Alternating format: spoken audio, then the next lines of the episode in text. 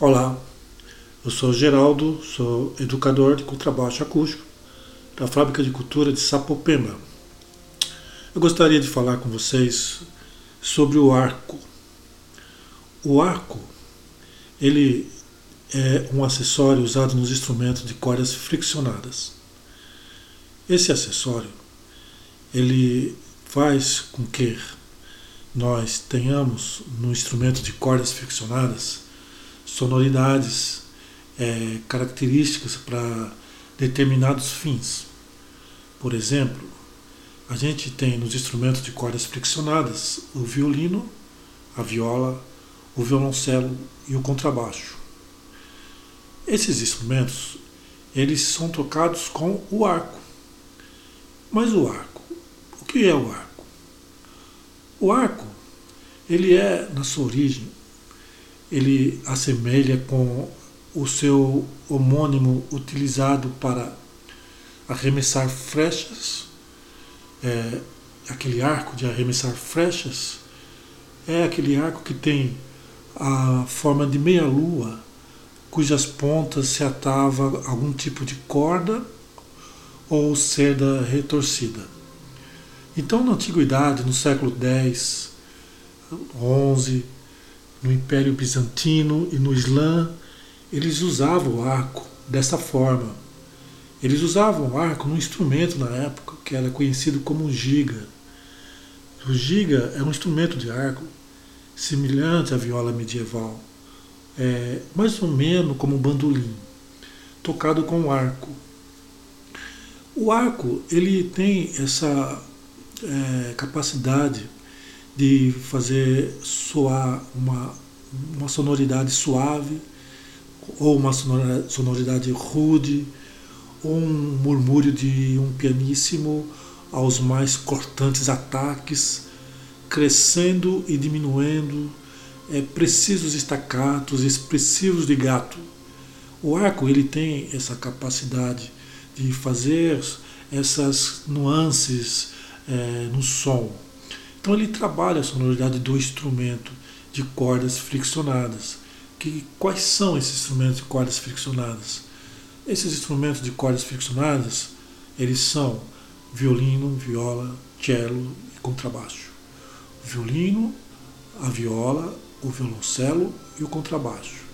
Esses instrumentos, eles precisam do arco.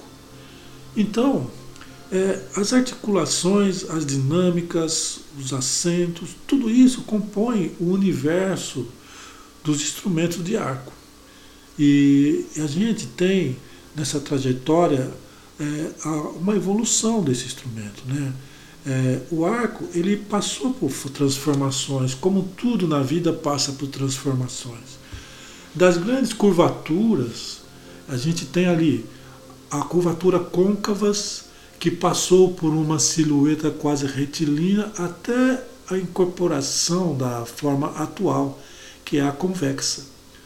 Nesse longo caminho, a gente constitui aí um, um alvo de alguma das maiores preocupações dos músicos e fabricantes, sempre em busca de uma configuração ideal.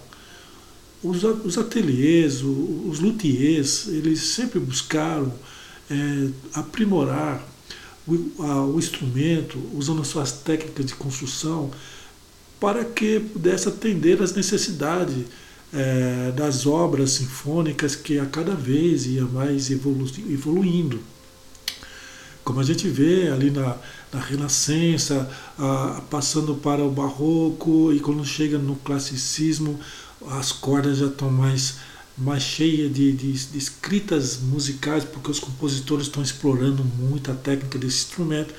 Então esse instrumento ele passa a atender às necessidades dos compositores, né? Quer dizer, os compositores contribuem para a evolução e logo atrás vem os luthiers fabricando acessórios, instrumentos para construir essa sonoridade que o compositor imagina na sua mente.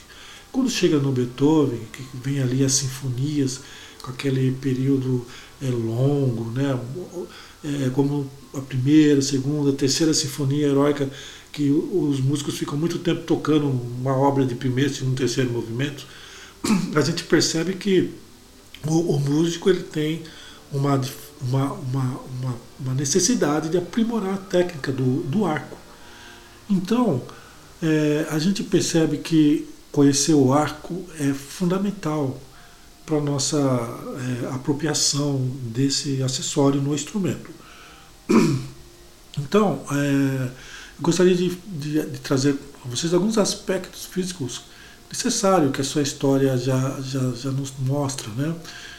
Por exemplo, há cerca de 2.500 anos, os nômades que viviam ao norte do Mar Cáspio, eles já utilizavam o rebabe ancestral, o ancestral da, da rabeca.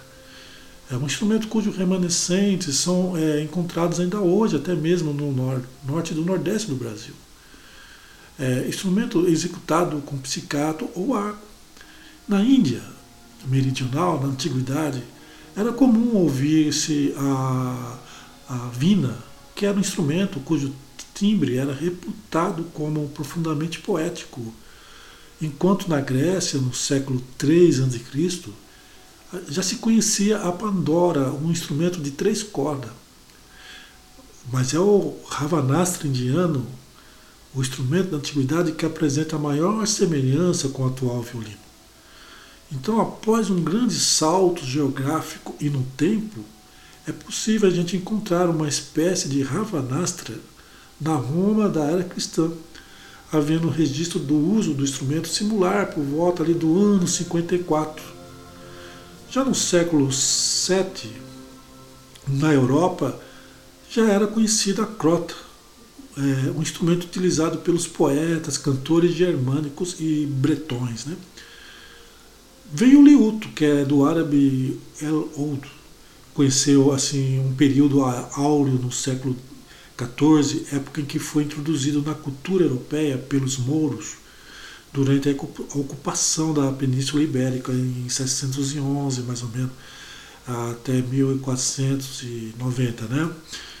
Aí, da necessidade de construção, reparo e manutenção do, desse instrumento, o liuto, que deu origem ao alaúde, surgiu a figura do liutaio, né, que é o artesão que logo ampliou suas funções para atender a, aos demais instrumentos de cordas existentes. Até os dias de hoje, o liutaio, que a gente vai conhecer em francês luthier, tem sido responsável pela construção e reparo dos instrumentos de cordas da orquestra, além, é claro, do violão e de outros confeccionados artesanalmente em madeira. O novo instrumento, tocado exclusivamente com arco, a viela, foi introduzido na Europa em meados do século IX tornou-se extremamente é, um instrumento popular e, e, e, as suas três cordas com o tempo foram agregadas mais duas, totalizando cinco.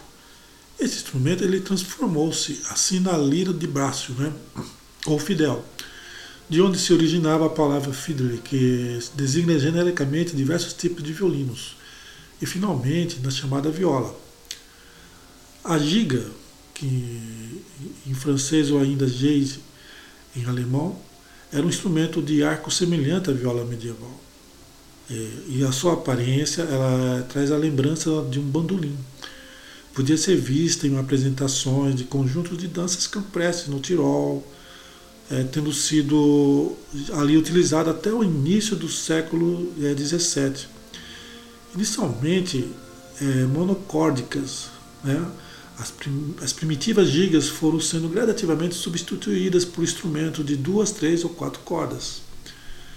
Como consequência de sua evolução é, e por exigência da, da, da, complexidade cada vez maior das partituras, é, esses instrumentos foram divididos em quatro grupos: é, giga soprano, giga contralto, giga tenor e giga baixo, ou, ou de giga. Já em meados do século X, o arco já era empregado nos instrumentos de corda em todo o Islã, no Império Bizantino. É. Da lira de braço, por diminutivo, derivou o violino por volta de 1550. E do registro alto surgiu a, atual viola. Da viola de gamba tenor surgiu o violoncelo. Olha que legal. O violoncelo ele veio da viola de gamba tenor, né?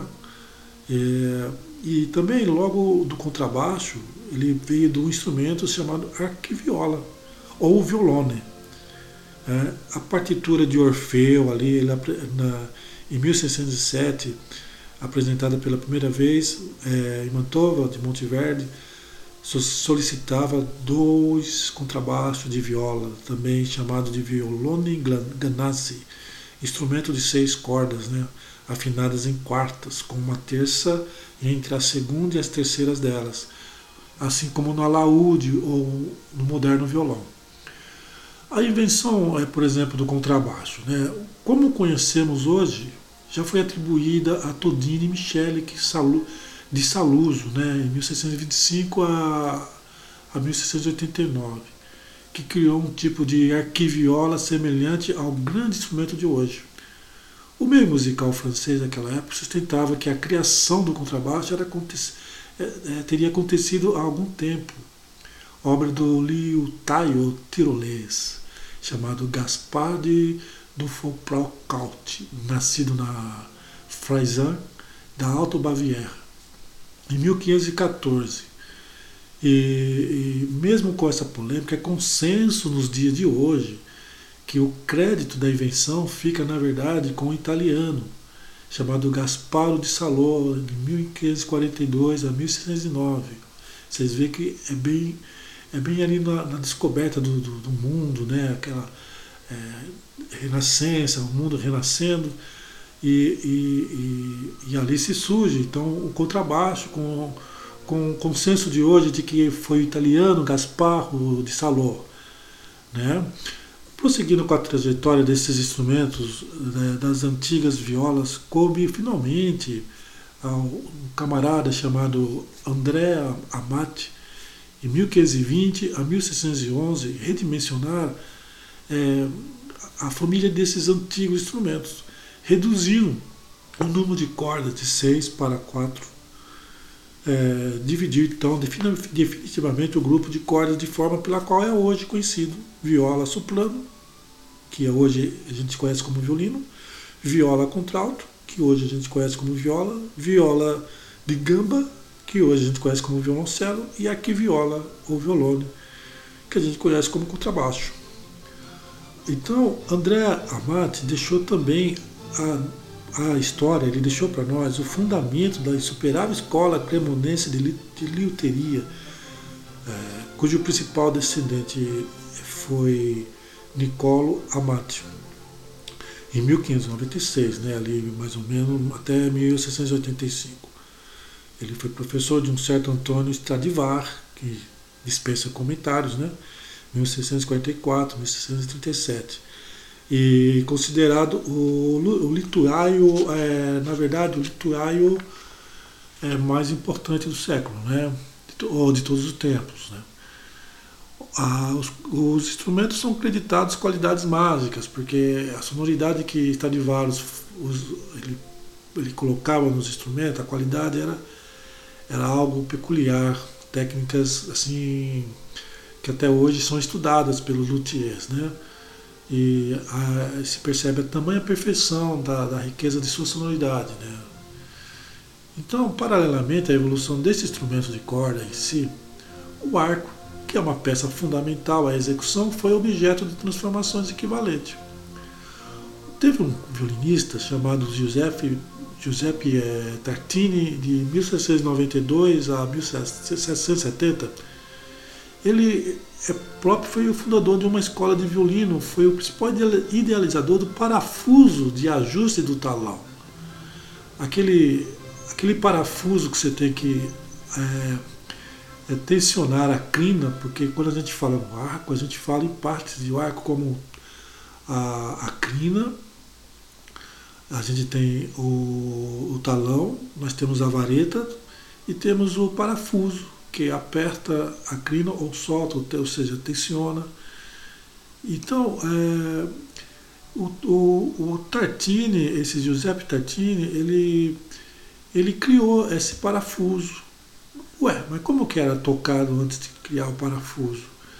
É, segundo o que dizem, né, o, no passado, quando ainda não existia tais recursos, era com o dedo mínimo da mão direita que a crina dos arcos dos violones era puxado para baixo, aumentando ou diminuindo-lhe a tensão.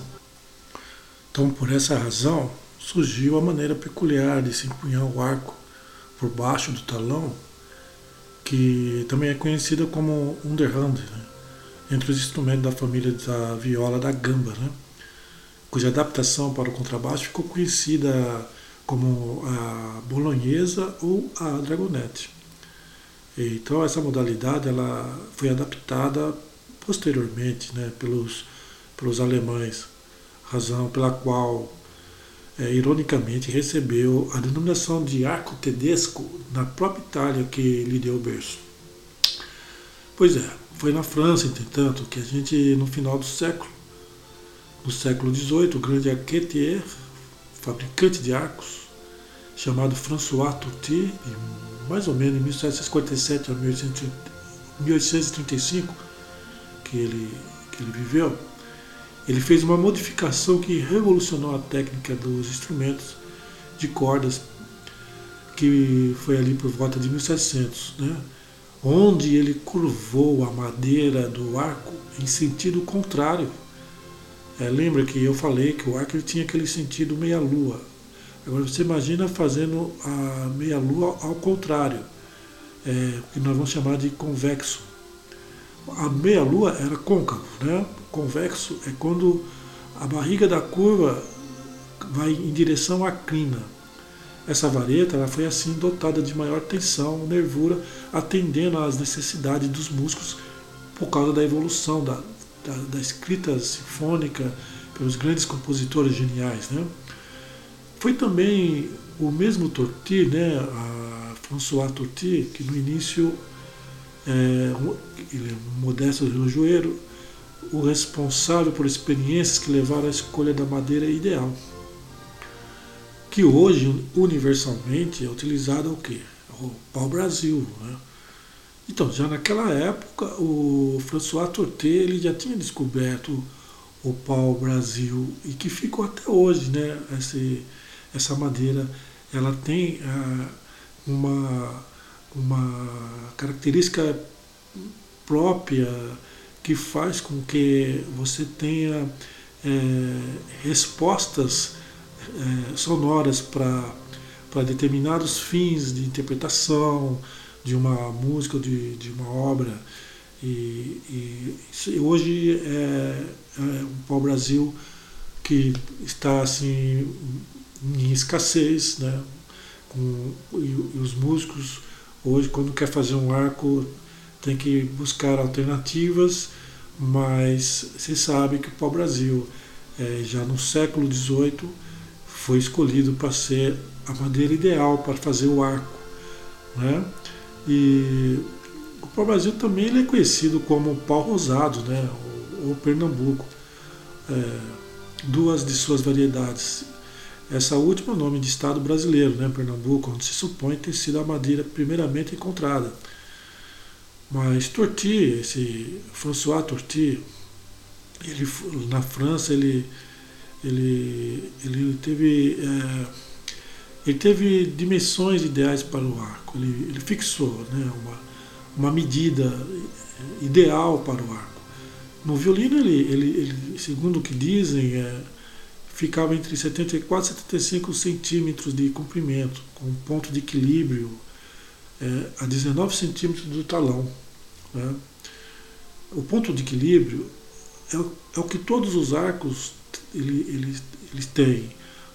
Eu, eu costumo passar para meus alunos onde fica o ponto de equilíbrio do contrabaixo. Né? Quando você o ponto de equilíbrio do arco do contrabaixo. Quando você pega num ponto do arco, você vê que o arco nem vai para um lado nem para o outro, ele fica parado.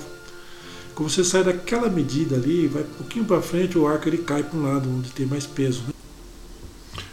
Então, a partir daí, a gente vai ver que existe inúmeras tentativas é, para substituir a, essa madeira que a gente está falando, que é o pau-brasil.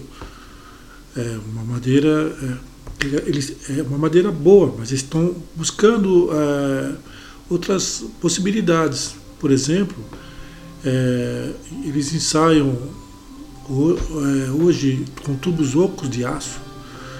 É, até a moderna fibra de vidro sabe-se que ainda não, não se encontrou substituto à altura do pau-brasil, mas, mas estão buscando, pesquisando, estudando e, e assim esse processo de, de, de desenvolvimento do arco ele vai passando por essas inúmeras tentativas, né?